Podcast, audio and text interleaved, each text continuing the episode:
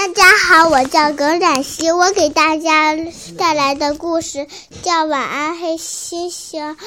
晚上，动物园管理员拿着手电筒经过一个粉色笼子前，打了一个哈欠，说：“晚安，黑猩猩。”黑猩猩趁管理员不注意，伸手抓下裤子后面的一串彩色钥匙。他找到粉色的钥匙，打开笼子，悄悄跟在管理员后面。管理员来到一个紫色笼子前，打了一个哈欠，说：“晚安，大象。”黑猩猩找出紫色的。钥匙打开大象的笼子，他们两个悄悄跟在管理员后面。管理员来到一个蓝色笼子前，打了一个哈欠，说：“晚安，狮子。”黑猩猩找出蓝色的钥匙，打开狮子的笼子，他们三个悄悄跟在管理员后面。管理员来到一个黄色笼子前，打了一个哈欠，说：“晚安，土狼。”黑猩猩找出黄色的钥匙，打开土狼的笼子。他们四个悄悄跟在管理员后面。管理员来到一个绿色笼子前，打了一个哈欠，说。晚安，长颈鹿。黑猩猩找出绿色的钥匙，打开长颈鹿的笼子。他们五个悄悄跟在管理员后面。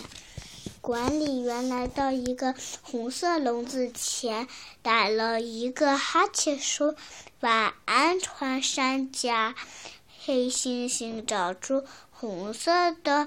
钥匙打开穿山甲的笼子，他们六个悄悄跟在管理员后面。管理员回到住处，打了一个哈欠，说：“晚安，妻子。”所有的动物说：“晚安。”管理员妻子睁开眼睛，吃了一惊。